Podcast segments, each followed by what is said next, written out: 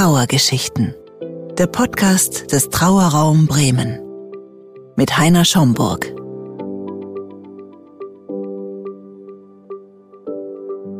Ich begrüße Sie recht herzlich zu unserem neuen Podcast Mensch, du stirbst ja.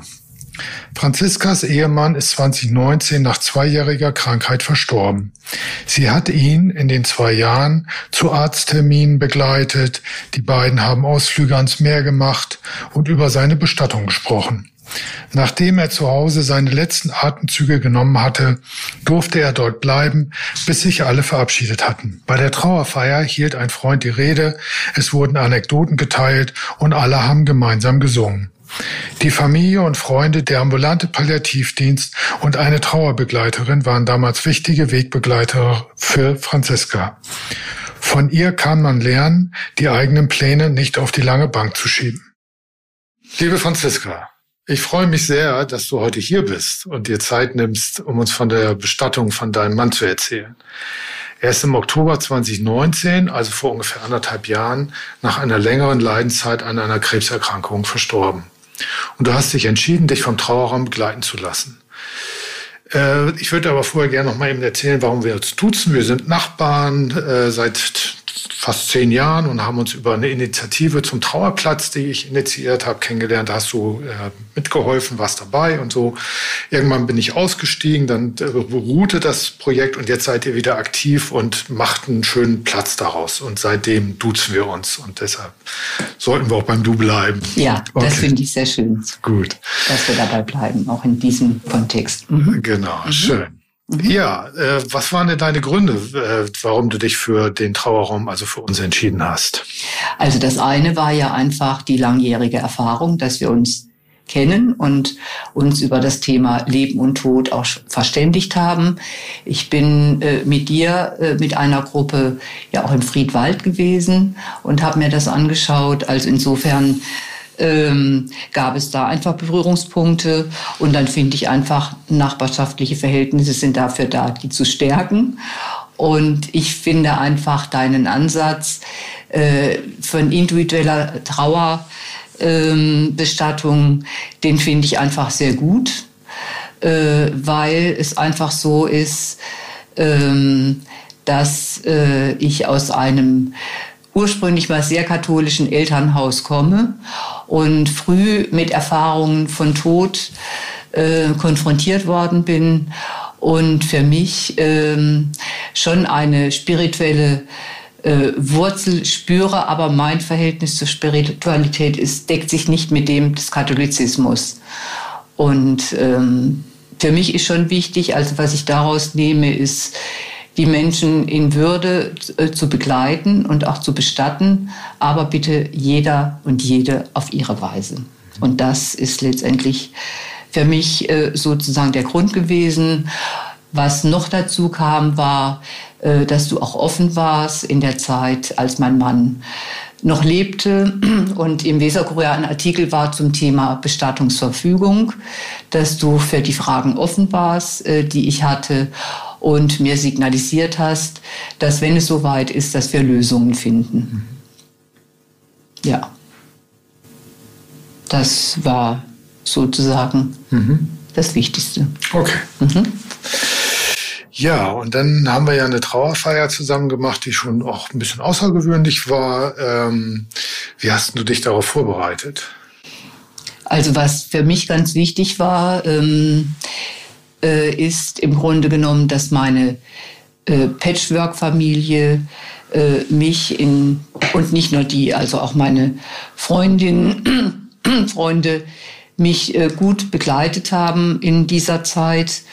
Und als es dann soweit war und wir einen Termin mit dir gemacht haben, war es einfach so, dass du dir sehr viel Raum genommen hast, äh, die Befindlichkeiten jedes Einzelnen abzuklären. Es war ja schon eine ungewöhnliche Situation, weil auch mein halbjähriger Enkel mit dabei gewesen ist. Es hatte Raum und Platz, ähm, dass jede und jeder ähm, sagen konnte, wie es ihm so geht. Und das war für mich einfach äh, wichtig, da nicht alleine dazustehen. Und dann haben wir ja gemeinsam die ganzen Fragen, die es da gab, sowohl was die Traueranzeige, der Ablauf, welchen Ablaufplan, welche Fotos, dass es einen Gedenkbaum geben sollte, besprochen. Auch den Ort Capella della Musica, das war einfach ein Wunsch auch meines Mannes. Und dass wir im Weserbogen wo wir oft gewesen sind, dann auch äh, in einem entsprechenden Kreis uns dann versammeln. Ähm, das, für mich war es wichtig, dass es keinen anonymen Trauerredner gibt. Es war ja keine kirchliche Trauerfeier, aber trotz alledem fand ich einfach wichtig, äh, meinen Mann noch mal herzuzaubern. Ähm, und das war einfach schön, äh, dass ich einen Freund gefunden habe, der ihn wirklich nochmal äh, ja, so beschrieben hat, wie er war. Ähm, auch was die musikalische Begleitung betraf, habe ich auch ähm, über freundschaftliche Bande äh, einen äh, Musiker gefunden. Ähm, wir haben die Frage der Dekoration besprochen, rote Rosen, also nichts Kitschiges, sondern einfach ähm, auf den Punkt gebracht. Das fand ich sehr schön. Dass es eine Feuerbestattung geben sollte. Und was für mich ganz wichtig war, dass in dieser emotionalen Aufgewühltheit, dass danach gemeinsam gesungen werden mhm. sollte. Das war mir einfach wichtig. Ähm, ich weiß es nicht mehr, wann es darum ging, auch nochmal um die Frage der Aufbahrung. Ich glaube, wir sind damals so verblieben, dass du sagtest, wenn ich so weit wäre, ich kann ihn ohne weiteres zu Hause lassen, äh, dass ich mich dann melden kann und dass du dann, je nachdem, wie der Zeitpunkt stimmig ist, äh, dann kommen würdest. Mhm. So. Und ähm, das waren jetzt im Grunde genommen einfach äh, waren, das war einfach wichtig, ähm, dass alles so und das gemeinsam einfach in dem Kreis und arbeitsteilig sind wir dann ja auch vorgegangen, das umzusetzen. Was ja auch schön war, du hast ja auch noch mal ein paar Worte gesagt bei der Feier. Das fand ich auch sehr schön. Ich finde es generell immer schön, wenn Angehörige was sagen und den Platz auch sich nehmen. Und das hast du auch gemacht, das fand ich auch sehr schön. Ja, ich wusste nicht, ob ich es schaffe, mhm. aber ähm, es war ja auch so, dass im Worst Case äh, du dann meine Worte gesprochen hättest. Mhm. Aber für mich ist es einfach wichtig, äh, im Leid, in der Trauer nicht zu versinken, sondern immer wieder so zu schauen, äh, das Leben geht weiter. Und ich habe ja dann einfach mit ihm gesprochen. Mhm. Und wenn dann Menschen außenrum sind, das juckt mich dann nicht mhm. äh, so. Ja, schön. Also soweit, das habe ich in meinem Leben gelernt. Mhm. Dass ich dann auch sprechen kann. Ja, genau. Also wir hatten keinen offiziellen oder beruflichen Trauerredner oder Pastor, hast, hast du dich dagegen entschieden, sondern ein guter Freund, der euch beide oder ihn noch besser kannte, mhm. hat dann von ihm erzählt und hat sich Zeit genommen und dann hast du noch Worte gesagt und zwischendurch Musik. Und mhm. wie du eben schon sagst, wir haben zum Schluss noch zusammen gesungen. Das war auch sehr schön. Das hat ja so was Verbindendes. Ja. Und du bist ja auch im Chor, ne? Das mhm. war ja auch der Hintergrund mit sozusagen. Oder da ist es ja eine Affinität von dir. Mhm. Genau, sehr mhm. schön. Mhm. Ja, und dann gab es ja die Zeit noch davor, bevor er dann gestorben ist. Dann hast du ja ihn fast zwei Jahre in der Krankheit begleitet mhm. ungefähr. Ne? Mhm. Magst du mal davon erzählen, wie ihr euch darauf vorbereitet habt, wie, ihr darüber gesprochen habt, was er sich auch gewünscht hat vielleicht? Mhm. Mhm. Also es war letztendlich einfach so ähm, vorbereitet. Ähm, ja, haben wir uns erstmal in der Form, dass ähm, ich bei der ärztlichen Untersuchung beziehungsweise als die Diagnose formuliert worden ist, auch dabei gewesen bin. Und das war heftig, kaum zu glauben, aber damals gab es Heilungschancen. Und für mich war klar, äh, dass ich die ganzen Arzttermine ähm, mit ihm gemeinsam wahrnehmen will. Ähm, das fand ich einfach wichtig. Ich war in der Zeit noch berufstätig, aber ich habe ähm, dafür gesorgt, dass es möglich war, äh, dass ich das konnte, äh, weil das einfach äh, Prioritäten verschoben hat. Und insofern sind wir die zwei Jahre, ähm, haben wir sehr intensiv Gespräche geführt mit den Ärztinnen, mit den Ärzten. Äh, ich war beim erst, bei der ersten Chemotherapie auch dabei. Ich war auch dabei, als es dann darum ging, ähm, dass äh, gesagt worden ist, dass die, dass, die Metasta äh, dass Metastasen sich gebildet hatten, obwohl die OP eigentlich gut verlaufen war und wir hoffnungsfreudig waren. Und diese Information, die hat uns beiden fast den Boden unter den Füßen weggezogen. Äh, wir sind an der Weser entlang spaziert. Ähm, äh, da gibt es einen, äh, eine Trauerweide. Die war da schon wichtig und wurde später dann auch zum Sinnbild. Da sind wir lang gelaufen und haben, ja, es hat uns fast den Boden unter den Füßen weggezogen, aber da wir gelaufen sind und gelaufen sind und immer wieder die Hoffnung hatten, auf der Weser die Schaumkronen, die tragen die Metastasen weg, äh, waren wir einfach so verblieben, äh, dass wir das Kind schon zusammenschaukeln. Und die Hoffnung stirbt ja zuletzt. Der Onkologe sagte, äh, bezogen darauf, als äh, wir ihn fragten, wie viel Zeit er noch hat. Ähm, ja, es können zwei Jahre sein, es können fünf Jahre sein, es können zehn Jahre sein. Wir wissen es nicht. Aber deutlich war eigentlich schon, so zwei Jahre hätten wir vielleicht noch Zeit.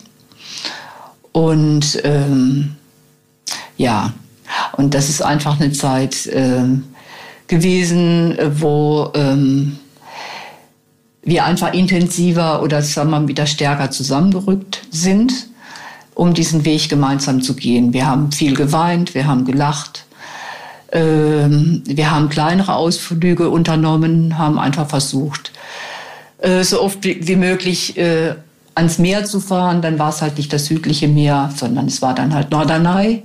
Immer wieder kleine Auszeiten und immer wieder zu sagen, wir leben jetzt im Hier und Jetzt ja, und hatten, haben einfach ein gutes, also ich habe ein gutes Netzwerk und fühlte mich einfach auch gut getragen. Mhm. Ähm, wir haben ähm, dann auch angefangen, als es ernster wurde, Gespräche äh, mit dem Hospizdienst aufzunehmen, weil einfach die Frage war, woran merke ich, äh, dass ich sterbe? Und fühlten uns vom ambulanten ähm, Hospizdienst oder vom Hospizdienst einfach sehr, sehr gut begleitet, betreut. Er hatte dann äh, sozusagen einen Begleiter und ich hatte ähm, eine Begleiterin, die ich immer wieder anrufen konnte und die mich immer wieder angerufen hat. Das fand ich einfach brillant. Und ähm, als es dann einfach, äh, als es ihm schlechter ging, habe ich dann den ambulanten Palliativdienst auch einbezogen und auch da solche super tollen Erfahrungen, die ich da gemacht habe, das würde ich jedem Menschen raten, weil für uns war klar, er stirbt zu Hause und nicht in einer Klinik. Mhm. Und wir nutzen das Leben bis zum letzten Punkt aus. Das war auch klar. Ähm, es war einfach so, dass er anfing, viel mehr philosophische Texte zu lesen. Die Romane wurden ersetzt durch philosophische Texte und äh, klassische Musik war einfach äh, immer nur noch das Thema. Wir hatten viel uns in den Arm genommen, wir haben geweint. Ähm, äh, er hat den Wunsch geäußert, dass er sterben will, ähm, weil er das Leben nicht mehr lebenswert fand, weil am Schluss ja die ähm, künstliche Ernährung dazu kam, die Abhängigkeit vom Pflegedienst, dass wir nicht mehr einfach spazieren laufen konnten, wie wir wollten. Oder im ersten Jahr haben wir abends im Sommer noch viel an der Weser gesessen. All diese Dinge wurden dann, äh, es wurde einfach immer enger, dieser Spielraum. Und ähm, insofern ähm, habe ich jetzt noch äh, im Grunde genommen, wenn ich eine Waage sehe, äh, er ist jeden Tag auf die Waage gegangen. Es war immer fürchterlich, wenn er wieder abgenommen hatte. Ja, das war schon schwer zu ertragen, aber es war ein Wechsel zwischen Weinen und Lachen, so wie das Leben einfach ist. Mhm. Und äh, ja. ich weiß jetzt nicht, ob ich die Frage. Äh, Habt ihr über die Bestattung dann gesprochen? Hat er was Wünsche geäußert? Habt ihr oft, seid ihr offen damit umgegangen, was dann passiert ja. soll? Also wir haben, ähm, er hat gemeinsam äh, mit mir die, die Capitale de la Musica ausgesucht und ähm, und wir haben uns äh, darauf geeinigt, dass er verstreut werden kann. Ich habe von dir ja erfahren, dass es die Oase der, der Ewigkeit gibt. Darüber haben wir gesprochen. Ja. Mhm. Und äh, ja, genau. Mhm. Und für ihn war es einfach nochmal wichtig, das war drei Tage vor seinem Tod dann, dass er nochmal ans Meer wollte. Mhm. Aber es durfte keine Freundin, es durfte niemand mit. Er wollte in ein normales Hotel. Und ich fühlte mich total überfordert, muss ich sagen, gefordert, überfordert. Der Palliativdienst, der ja mittlerweile da war und die Medikamentengabe machte, war für mich sehr entlastend. Das hatte, musste ich dann selber übernehmen. Äh, die, ähm, vom Hospizdienst äh, kriegte ich auch den Zuspruch, machen Sie das. Es ist ein letzter Wunsch. Oh, und dann habe ich geschnauft und habe gedacht, okay, mhm. Auch das werde ich noch hinkriegen. Und äh, wir haben das auch offen gemacht in dem Hotel, in welchem Zustand er ist.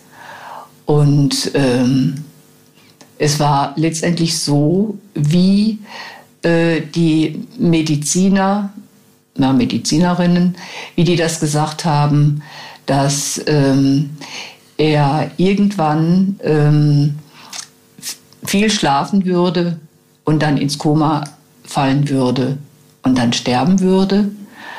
Äh, ich hatte Angst, dass er mir unterwegs stirbt. Mhm. Aber er ist einfach zäh gewesen. Er hat dann viel geschlafen. Er hat letztendlich von dem Aufenthalt schon was mitgekriegt, aber hat einfach viel geschlafen, viel Musik gehört. Und ähm, er ist dann im Grunde genommen, als wir wieder zurückgekommen sind, wir haben es also geschafft, ähm, ist er dann in der Nacht äh, ins Koma gefallen mhm. und einen Tag drauf ist er dann verstorben. Okay. Wo wart ihr? Wir sind in Bremen gewesen, ah, ja. in Upstalbuben, mhm. in diesem wunderbaren Hotel von dem Bodo Jansen. Ja. Mhm. Und die Menschen waren wirklich sehr zugewandt. Das war, ja, das war wirklich sehr gut. Mhm. Und auch da stand ich im Telefonkontakt mit dem ambulanten Palliativdienst. Ne? Mhm. Schön. Und ich konnte es auch genießen. Die hatten eine Sauna und dann konnte ich ab und zu mal kurz in die Sauna zwitschern. Ja, ja, ja. Und dann hast du ihn ja begleitet, dann ins Koma und als er dann gestorben ist, da warst du dabei. Magst du davon erzählen? Ja. Also ich hatte ja immer die Angst, dass ich nicht mitkriege, ähm, wenn er stirbt. Ich wusste, man muss auf die Füße achten. Es war ja so, dass ich ihn jeden Abend ähm, hatte ein Fußbad gekriegt und jeden Abend wurden die Füße massiert. Das war ihm einfach sehr, sehr wichtig. Das habe ich auch gemacht, auch wenn ich manchmal keine Lust dazu hatte. Ähm, und es war dann einfach so, dass ähm, er einfach, den, als er ins Koma gefallen war, da hat er einfach ganz fürchterlich gerasselt und ich kriegte Angst und habe gedacht, was ist das denn jetzt? Und äh, Bewohnerin vom Haus, die auch äh, mich sehr intensiv unterstützt haben, meinten auch, ähm, hol lieber den ambulanten Palliativdienst, was ich auch gemacht habe. Und ähm, die haben ihn dann richtig schön gebettet. Und äh, vom Pflegedienst war auch noch eine, die netteste Kollegin eigentlich da und haben ihn würdevoll einfach gewaschen und also ja und gebetet, so dass er es wirklich gut hatte. Und äh, die Kollegin vom ambulanten Palliativdienst hat noch lange mit mir gesprochen und wir haben Bilder bearbeitet, äh, sozusagen aus meinem Leben äh, als mein Großvater gestorben ist, wie das für mich war, als mein Patenonkel äh, gestorben ist. Das hat einfach Ängste in mir ausgelöst und äh, sie hat mich einfach getröstet und hat gesagt, morgen ist ein guter Tag. Wann kommt Ihr Sohn mit Familie? Ähm, wann kommt die Schwester Ihres Mannes? Ähm, ja, die wird es nicht mehr schaffen, aber morgen ist ein guter Tag und schlafen Sie in Ruhe. Äh, schlafen Sie in einem anderen Zimmer, er braucht, ihre, äh, er braucht seine Ruhe. Das habe ich alles eingehalten und ähm, am nächsten Morgen bin ich erstmal wieder zu ihm, habe ihn gestreichelt und ähm, ja und habe mich einfach gefragt, was passiert jetzt? Geduscht, Kaffee getrunken und plötzlich hörte ich zwei laute, Schnar äh, laute Schnarcher oder sowas oder Atemzüge, sagt man ja dazu. Und äh, ich spürte, es war nicht der Kopf, ich spürte, ich hab, bin nur zu ihm hingerannt und habe gesagt, Mensch, du stirbst ja. In dem Moment klingelt es an der Tür und eine Freundin kam rein. Er hatte also mal wieder für mich gesorgt. Er hatte geguckt, äh, sie ist da, sie ist nicht alleine. Und das fand ich einfach äh, sehr, sehr schön. Es war ein wunderbares Bild draußen, ein wechselndes Wetter, es, die Sonne schien rein. Ähm, auf seinem Ringfinger bildete sich ein Regenbogen ab.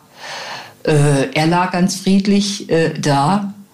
Und ähm, ja, wir haben dann erstmal eine Runde geweint äh, und haben dann das Lied angestimmt, Toujours la mer, weil das war ja einfach so dass wir sehr schöne Urlaube gemacht haben am Meer und da einfach immer sehr glücklich waren zusammen. Ja, und ähm, haben dann die Tür aufgemacht zum Balkon und haben ihn rausfliegen lassen, haben ihm eine gute Reise gewünscht und haben uns auf den Balkon gesetzt und Pfefferminztee getrunken. Und äh, dann bin ich äh, wieder zu ihm gegangen. Meine Freundin hat sich verabschiedet. Ich habe noch eine Zeit lang bei ihm gesessen. Genau am Abend vorher hatte ich ihm ja auch gesagt, er dürfe gehen. Das wäre alles vollkommen in Ordnung. Ähm, das wäre jetzt an der Zeit. Er erinnert mich plötzlich an meinen Großvater. Er sah am Schluss aus wie er. Mein Großvater war ganz, ganz arg wichtig für mich in meinem Leben. Und so konnte ich ihn dann einfach auch gehen lassen, weil es war nicht das Leben, was er noch leben wollte. Das war für uns beide klar. Hm. Und ähm, ja, und dann habe ich, nach, als ich merkte, dass ich jetzt einfach äh, wieder etwas gefestigter war, habe ich den Palliativdienst angerufen, den Arzt angerufen. Und drei, vier Stunden später kam dann mein Sohn, meine Schwiegertochter, der kleine, süße Enkel und das war einfach wichtig. Die haben mich dann einfach aufgefangen und ähm, ja.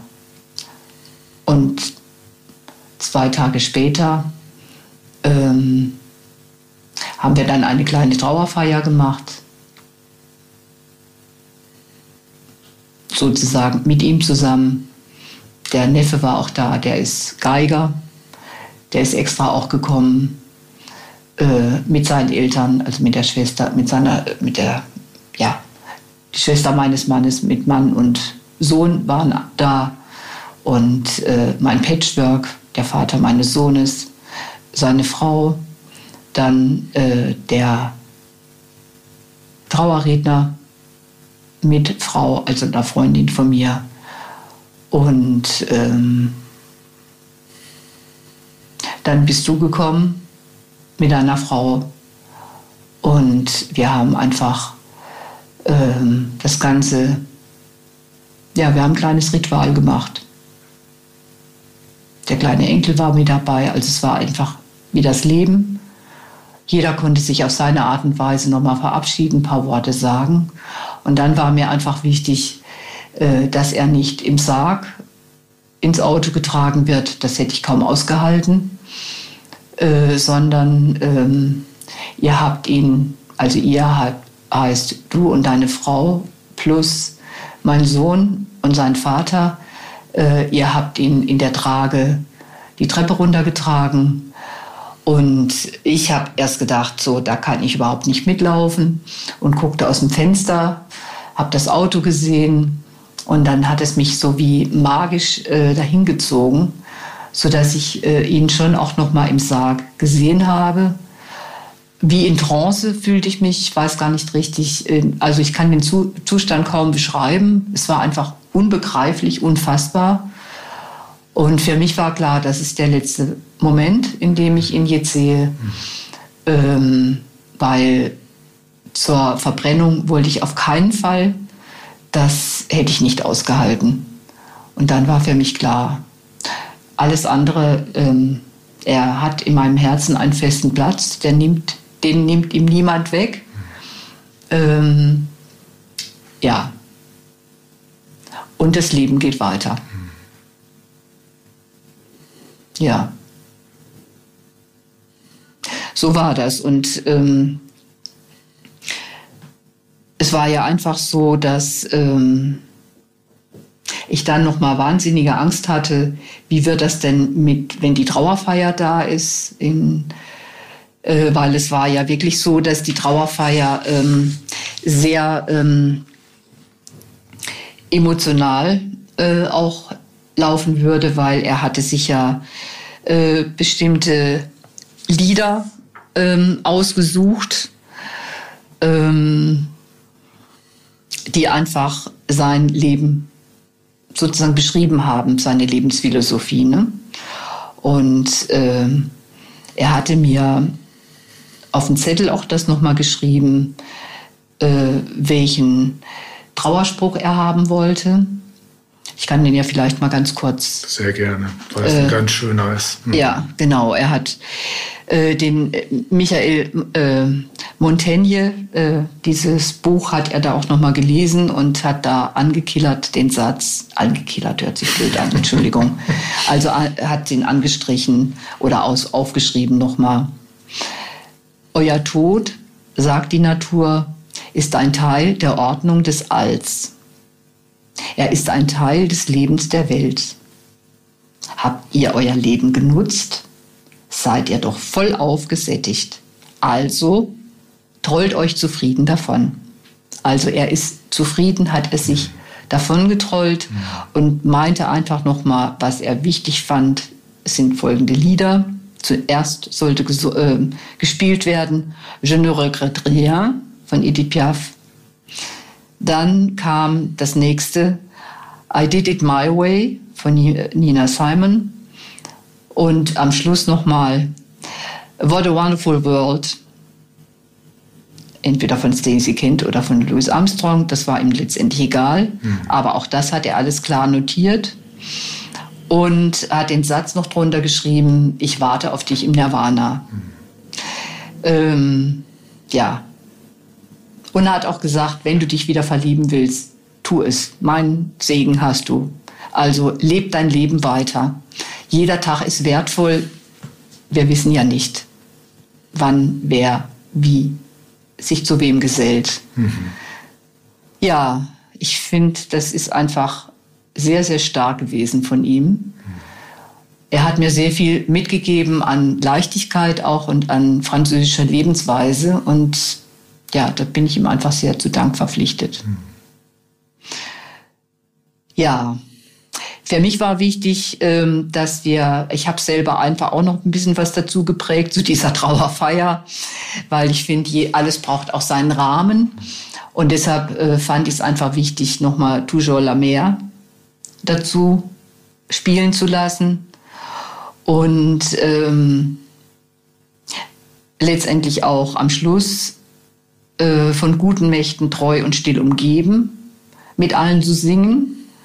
Und wir haben dann genauer die Strophen ausgesucht, die nicht zu christlich waren, also die erste, fünfte und sechste Strophe, ähm, weil ich das einfach wichtig finde, dass man in, mit, äh, sonst platzt man vor lauter Emotionen.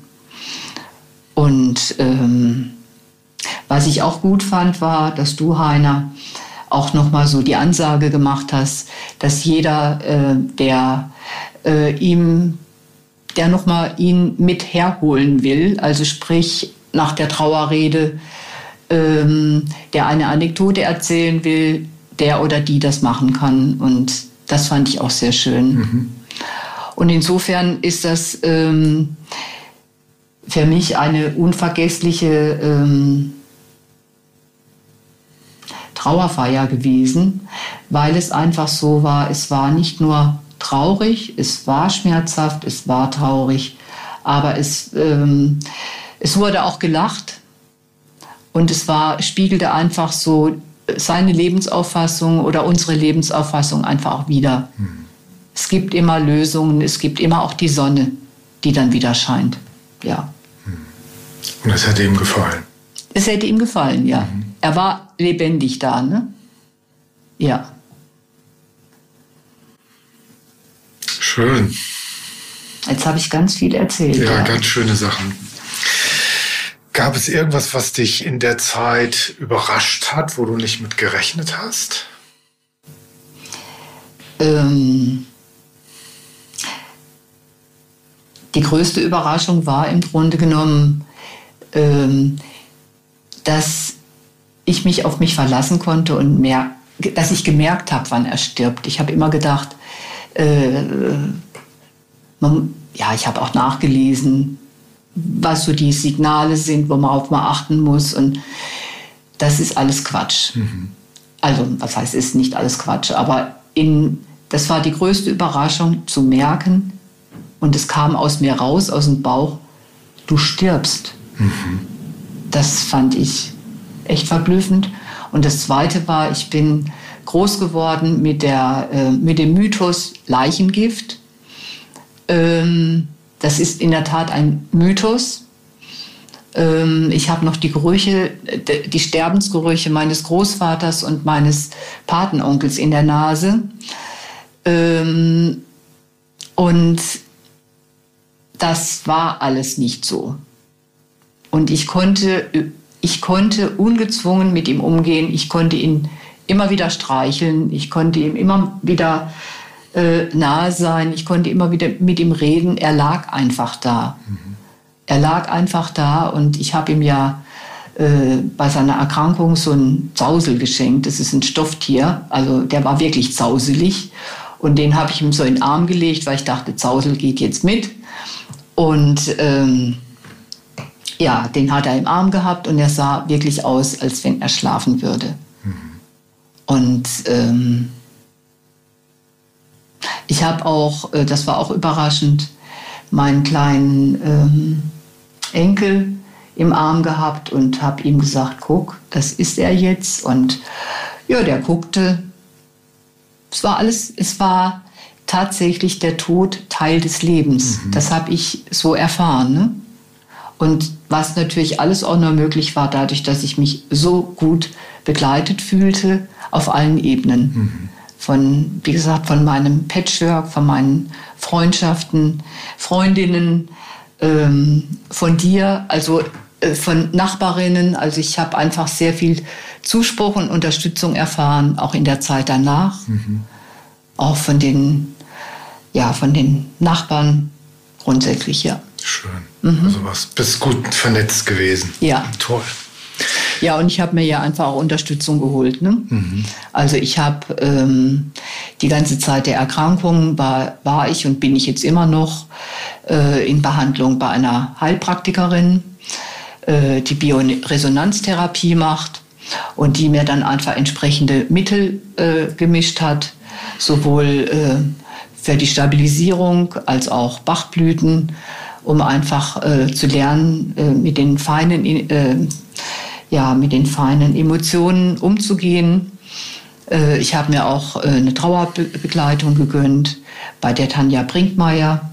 Also alles ganz wichtige ähm, Menschen, die mich da begleitet haben.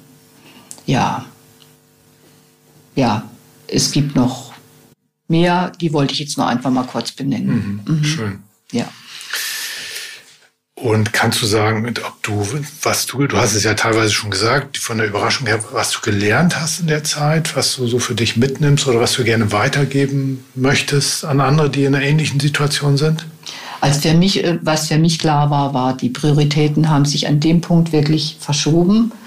Ich bin in der Zeit noch berufstätig gewesen. Also auch da habe ich gute äh, also Unterstützung erfahren, auch von meiner Ärztin, die äh, mich einfach unterstützt hat. Äh, so, ähm, was ich gelernt habe, ist, ähm, dass jeder Tag wertvoll ist.